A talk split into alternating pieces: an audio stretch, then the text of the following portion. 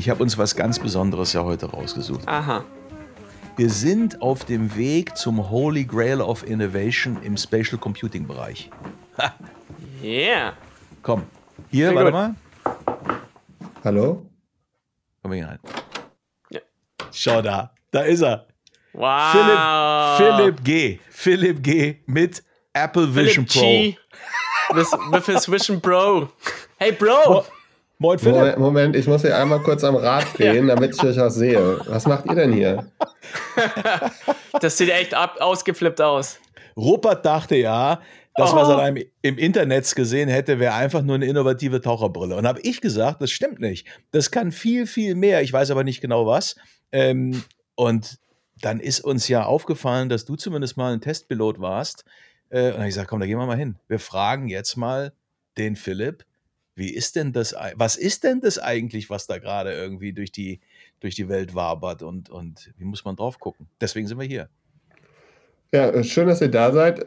Ich nehme mal kurz den Bildschirm hier von meinem Kopf ab, damit, damit ich euch auch in die Augen schauen kann. Also, Sehr gut. Ah, guck mal, jetzt sehe ich, jetzt sehe ich auch deine Brille. Also, äh, das ist, die Vision Pro ist eigentlich ein ganz großer Bildschirm, den du dir vor die Augen setzen kannst. Und du bist ja, ihr seid ja Freunde von so aufgeräumten Schreibtischen. Und dann guckt ihr auf eure großen Bildschirme. Ja. Und mit der Vision Pro kann man das halt nochmal im Kleinen machen. Und man braucht nicht mehr das repräsentative Büro mit dem guten Blick, weil man kann hier einfach am Rädchen drehen und dann schaut man in die Natur, kann sich die Bildschirme hin und her legen und konzentriert arbeiten.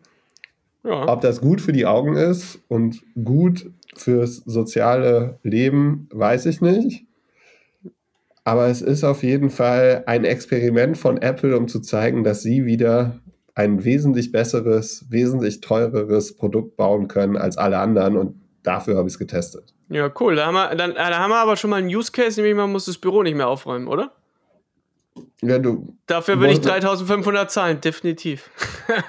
Be be bevor wir jetzt schon das Büro sauber haben, ich habe nur mal noch eine Frage zur Orientierung. Also, wir, reden über virtuelle Realität und dann gibt es auf der anderen Seite augmentierte Realität und jetzt mit Apple und, und auch den, den, äh, den, den Brillen von, von Meta gibt es jetzt das Thema Mixed Realität, Mixed Reality. Ist das so? Also die drei Anwendungsfälle muss man da erstmal grundsätzlich unterscheiden, oder stimmt das nicht? kann man so unterzeichnen. Und, und was ist jetzt mal, jetzt mal für, für Außenstehende zum Thema äh, Tech-Innovation? Äh, was sind die großen Unterschiede zwischen VR, AR und MR? Äh, Das eine kommt eher so vom Gaming. VR. Ja, also Mhm. Und ich, ich finde so alles das, was man bis jetzt hatte, war halt so ein Gaming-Interaktionssache. Man kann irgendwie schnell Tischtennis spielen oder irgendwie Mhm. was anderes zocken. Und Apple nimmt es halt jetzt auf einmal mit in, man kann damit kreativ oder ja, doch kreativ eigentlich arbeiten. Und dann gibt es ja immer noch mal so die nächste Area, die die Meta jetzt gemacht hat mit dieser Ray-Ban-Brille oder eigentlich Snap Mhm. schon vor, vor, vor Jahren, dass man halt schnell Sachen recorden kann, also schnell Fotos machen kann. Und ich finde die, das, was ich jetzt, also ich habe alles so ein bisschen ausprobiert mal. Ich finde, noch mehr Content zu kreieren mit der, mit der, mit Brillen finde ich irgendwie nicht so spannend. Kann verstehen, dass das für Werbenetzwerke spannend ist, da noch mehr Mhm. irgendwie aufzunehmen. Ich finde auch Gaming ist nie so mein Thema gewesen und das hat man so das Gefühl mit der, mit der Quest, dass du halt diese Controller in die Hand hast und wenn du das als Kind viel gemacht hast, dann ist das auch bestimmt nativ, aber das fand ich nie so richtig meins. Und bei Apple war es halt das erste Mal, dass ich gesehen habe, okay, das kann ich verstehen so, das könnte Sinn machen. In der nächsten oder übernächsten Generation kann ich mir vorstellen, dass ich anstatt meinen großen Monitor so eine Brille auf dem Schreibtisch liegen habe und damit halt arbeite. Und ähnlich wie man das irgendwie gewöhnt ist, dass, dass Leute mit Kopfhörern konzentriert wohl arbeiten können, ist das halt nochmal der nächste Weg. Möchte Aber, ich aber das? Meinst du wirklich, dass das die äh, Zukunft von Arbeiten ist? Also, dass man das sich aufsetzt, um eben seinen Arbeitsplatz sonst wohin zu verfrachten oder das zu imitieren? Oder ist es einfach ein Versuch, weil Apple noch nicht so ganz checkt, wofür das Ding wirklich eingesetzt wird? Weil mein erster Impuls wäre, ich würde mir ja so ein Ding überschnallen, weil ich Bock hätte, in andere Welten einzutauchen. Weißt du, ich will den Mars besuchen und gucken, wie sich das anfühlt, wenn man auf so einem roten Planeten leben würde. Oder ich möchte, keine Ahnung, in das New Yorker National Museum und mir das Tyrannosaurus Rex Skelett ansehen können, wo ich halt das Wochenende nicht nach New York komme und dann sowas nachimitieren kann. Ne? Da, da hatte ich immer gedacht, das ist ja eigentlich die Riesenchance und das Potenzial von so einem Ding und weniger, dass ich da meinen scheiß Excel-File, das ich eh schon hasse wie die Pest, dann überdimensional sehen kann. Ne? Aber das sind ja unterschiedlichste Anwendungsfälle. Ich meine, ich, ich glaube, das, das Erste, was man, was man nochmal verdauen muss, ist, VR kommt tatsächlich aus diesem Gaming-Kontext, ne, so, äh, Roblox und Co. Ne, wenn du das auf einer Brille dir vorstellst, du gehst in den virtuellen Raum. Da ist alles eine, eine, eine Grafik, sozusagen, eine Computergrafik, durch die du dich bewegen kannst. AR, augmentierte Realität, ist ja, dass etwas, ähm, dass eine Computerkomponente sozusagen in ein echtes Bild gelegt wird. Das heißt, du guckst ganz normal durch die Welt und siehst jetzt irgendwie eine Information, die von einem Computer dir eingespielt wird. Ne? Die, eine Augmentierung aber der echten Realität. Und was jetzt mit, mit Mixed Reality ja gekommen ist, dass man die beiden verbindet und sagt, du hast im Endeffekt die Möglichkeit, beides mit der gleichen Brille zu tun. Und du kannst übers Rädchen die echte Welt reinlassen oder komplett in den virtuellen Raum, im virtuellen Raum verschwinden. Ne? Und deswegen ist ja eigentlich bei Mixed Reality, der, der Witz ist ja, selbst das, was man als echtes Bild wahrnimmt, ist ja, korrigiere mich Philipp, auch gerechnet. Ne? Das ist ja sozusagen, genau. es läuft durch dieses Interface durch und ist ja nicht wirklich ein Fensterglasbild, sondern ist auch eine, ein Abbild dieser Realität, korrekt? Genau, und das macht Apple halt abgefahren. Ja. Also ja. Da, das hat der große Unterschied. Du, du drehst an diesem Rädchen ja. und dann siehst du auf einmal entweder das, was du normalerweise siehst, oder du spielst dir da halt was anderes hin. Und so, deswegen kannst du mit dieser Technologie sowohl nach New York reisen, in einem virtuellen Kontext, als auch in deinem jetzigen Hier- und Ist-Raum sozusagen Dinge einblenden, die so aussehen, als würden die virtuell augmentiert dir zugespielt. Oder du kannst in deinem richtigen Raum eine virtuelle Version sozusagen anlegen und machst da was auch immer dir jetzt an Use Case äh, äh sinnvoll erscheint. Ne? Deswegen ist es nicht entweder oder, es ist am, am Ende ist es wie, wie Noise Cancellation Kopfhörer für die Augen. Mhm. Du kannst ja. halt einmal switchen und dann auf einmal hörst du nichts mehr, was um dich mhm. drum passiert. Und das kann gut, aber kann auch schlecht sein. Also das ist schon klar, aber ich stelle diesen Mixed äh, Case so ein bisschen in Frage. Irgendwie so richtig dran glauben kann ich nicht, weil wenn ich so einen riesen Batzen mir vor die Linse schnalle, um nur das zu sehen, was ich ohnehin sehe und dann ein paar Fenster dort platzieren kann, dann weiß ich nicht, ob ich das für die Zukunft weil Ich habe zwar auch so einen geilen Case gesehen, ne, da liegen überall am Boden Münzen und ich kann dann Staub saugen und dann sammle ich parallel die Münzen ein. ne, das ist natürlich schon eine Arbeitserleichterung, aber tue ich mir dann 700 Gramm vor die Linse halt schnallen, da bin ich mir halt nicht sicher. Also ich finde halt, wenn ich so einen Oschi mir ähm, äh, ins Gesicht klatsche, dann denke ich mir halt, dann möchte ich doch irgendwo eintauchen können und nicht nochmal die echte Realität sehen, um dann zusätzlich ein paar zusätzliche Infos da einzuplanen. Und da frage ich mich, dass Apple anscheinend nur diesem rein virtuellen Case nicht so ganz getraut hat und das dann sozusagen noch ergänzt hat, in der Hoffnung, dass sich dadurch das Gerät breiter finden lässt, obwohl ich nicht so ganz glaube, ob das wirklich ein Case ist. Aber da meinst du ja, Philipp, du würdest das zum Arbeiten nutzen, ne? Ich kann mir vorstellen, dass wir in Zukunft so arbeiten werden. Hm. Und ich, ich sehe das auch eher als so die, ja, anstatt in Büros zu sitzen, also ich kann mir vorstellen, dass es, dass halt mehrere Leute in Großraumbüros sitzen und diese Brille aufhaben und damit konzentriert gut arbeiten können und dass du halt damit so, ein, so eine Art Flow irgendwie generieren kannst. Auf der anderen Seite kann ich auch sehen, wie Leute sowas zwölf Stunden am Tag anhaben und einfach überhaupt nicht mehr in der wahren Welt funktionieren wollen. Und das werden wir jetzt in den nächsten, in den nächsten Jahren sehen. Macht es das Leben besser? Weiß ich nicht. Kann das, also macht es die Sache aufgeräumter und kannst du in einem noch kleineren Raum konzentriert arbeiten, ohne äh, ja, Ängste zu haben, weil du so eingesperrt bist, wahrscheinlich schon. Also du kannst es halt mhm. als Homeoffice-Alternative nehmen und dann hast du halt dein Notebook und diese, äh, dieses Ding und dieser Switch zwischen, äh, also so, Frage ist auch, lernt man mehr damit? Also ein, ja. eins der Apps, die gut funktionieren, ist halt, dass du dir dann angucken kannst, wie ein Motor aufgebaut ist und den auseinandernehmen kannst und so. Und das, ja, das ist natürlich cool. Ja, aber also wir haben halt in unserer jetzigen Zeit ja schon die Möglichkeit, alles lernen zu können und alles auszuprobieren zu können. Aber wirst du so ein guter Ingenieur wie jemand, der tatsächlich seit klein auf an Motoren schraubt, nur weil du es sehen kannst? Mhm. Und das sind so die, die, die Punkte. Also, ja, ich sehe, ich fand es spannend, das ausprobieren. Ich habe mir keine gekauft. So, ich, ja. ich habe die, ich wollte sie so schnell wie möglich auf den Augen haben, aber bei dem iPhone oder bei dem iPad war es ein bisschen was anderes. Da wollte ich es auch sehr, sehr schnell haben. Ja. Und bei manchen wird es halt wie damals bei dem iPad auch sein. Leute kaufen es, nutzen ein bisschen und dann irgendwann wird es zur Seite gelegt. Aber mhm. wir werden auch wahnsinnig viele interessante Use Cases damit finden. Und ich bin eher der Typ, der sagt, fürs Arbeiten kann es cool sein. Andere finden es Gaming oder Filme gucken damit super. Und ja. das werden wir sehen. Ob das jetzt, wie, wie das den Handel verändert, kann ich mir auch noch nicht so ganz vorstellen, ob man damit jetzt die Retourenquote reduzieren kann.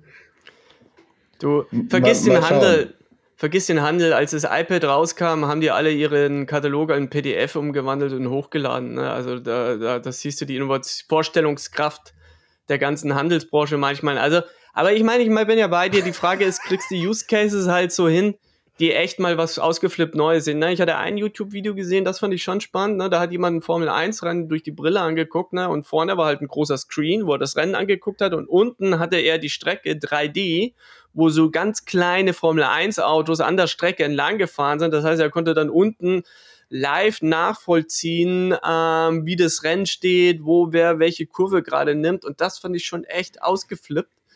Ich frage mich, ob ich zum Beispiel damit nicht sogar mal irgendwie ein American Football Spiel mir angucken kann. Ne? Und ich habe das Gefühl, ich bin da irgendwie im Stadion von den 49ers in San Francisco. Und ich habe irgendwie das Gefühl, dass ich da wirklich real drin bin. Ne? Also es, ich glaube, wenn die Brille halt nicht solche Cases hinkriegt, dann, dann frage ich mich, ansonsten bin ich, glaube ich, skeptisch. Reines Arbeitsgerät, da gibt es wahrscheinlich schon so Business Cases, ne? Ich, der Ingenieur, der dann irgendwie in China dann in der Fabrik ist, ohne hinfliegen zu müssen. Ne? Aber ob es dann der Krisendurchbruch wird, so wie es dann am Ende noch die Apple Watch wurde oder so, ne? die ja auch erstmal dünn gestartet ist, dann hinten raus deutlich zugelegt hat, da weiß ich echt noch nicht. Aber ich meine, das Ding ist, man muss aufpassen, dass man nicht sozusagen zu sehr von sich auf, auf, auf die Grundgesamtheit ähm, äh, rückschließt. Ne? Das ist ja völlig egal, ob, ob, ob wir persönlich jetzt gerne so einen riesen Excel vorm Auge haben. Die, die Tatsache ist jetzt zur Kenntnis zu nehmen, dass es jetzt technisch möglich ist, ähm, all diese Dinge zu tun. Und zwar und, nicht ja. oder. Ne?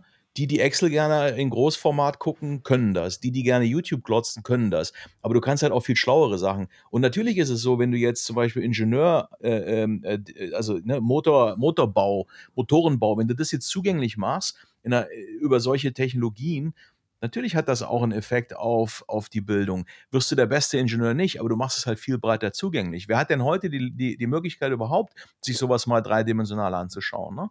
Das heißt, du machst natürlich Wissen viel, viel, also demokratisierst Zugang zu dreidimensionalem Wissen. Das sind schon, da sind schon, finde ich, fundamentale äh, äh, Themen drin. Die Frage ist nur, Formfaktor, Preis ist offensichtlich noch völlig lächerlich. Ne? Ich meine, mit so einem Ding, würde mich mal interessieren, Philipp, wie, hast du gemerkt, dass das so schwer ist, wie man im Netz überall äh, liest? Ist das wirklich spürbar unangenehm, schwer? Klar, du hast eine Brille auf, auf der Nase. Also wenn du eine falsche Brille auf der Nase hast und die falsch mhm. eingestellt ist, dann ist es unangenehm. Aber ich 700 sehe, Gramm, glaube ich, ne?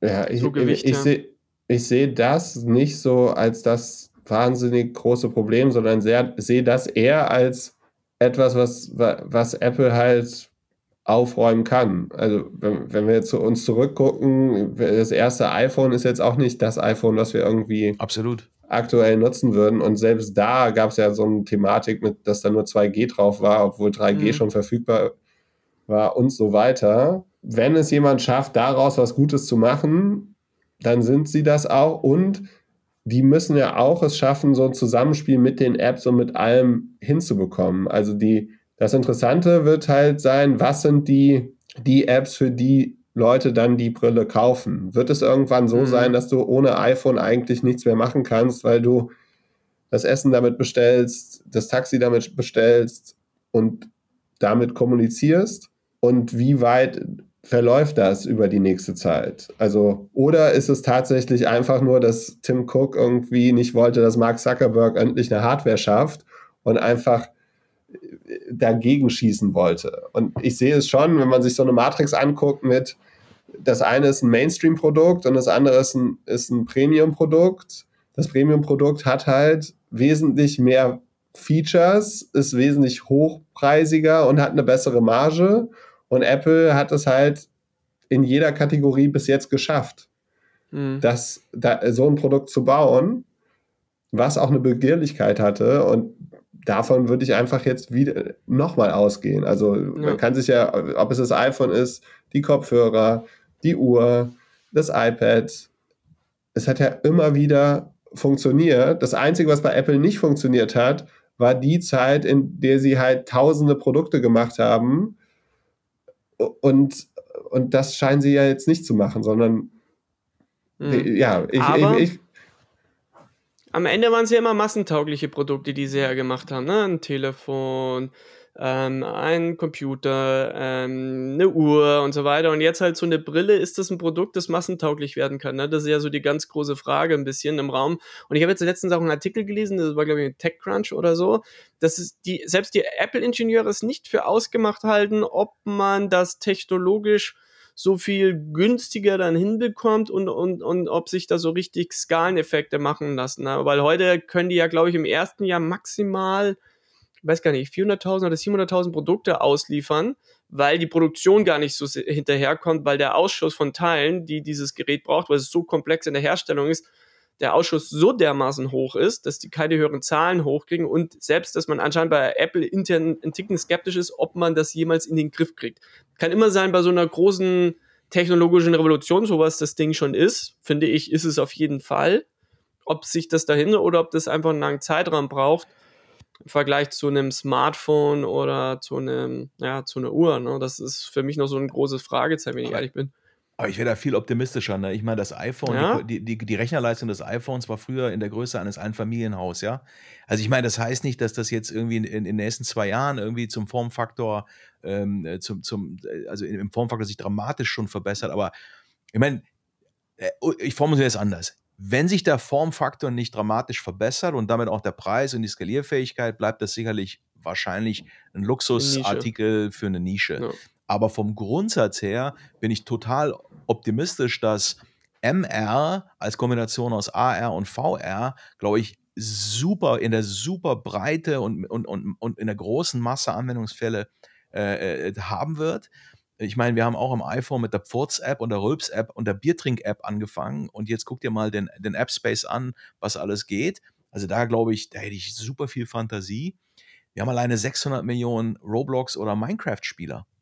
Das ist im Grunde VR. 600 Millionen weltweit. So, dann bist, also weißt du, das ist ja schon jetzt Masse. Apple hat eine Milliarde Kunden, habe ich neulich gelesen ist die Frage, wie viel, wie viel Prozent kriegen die migriert auf so, ein, auf so ein Device.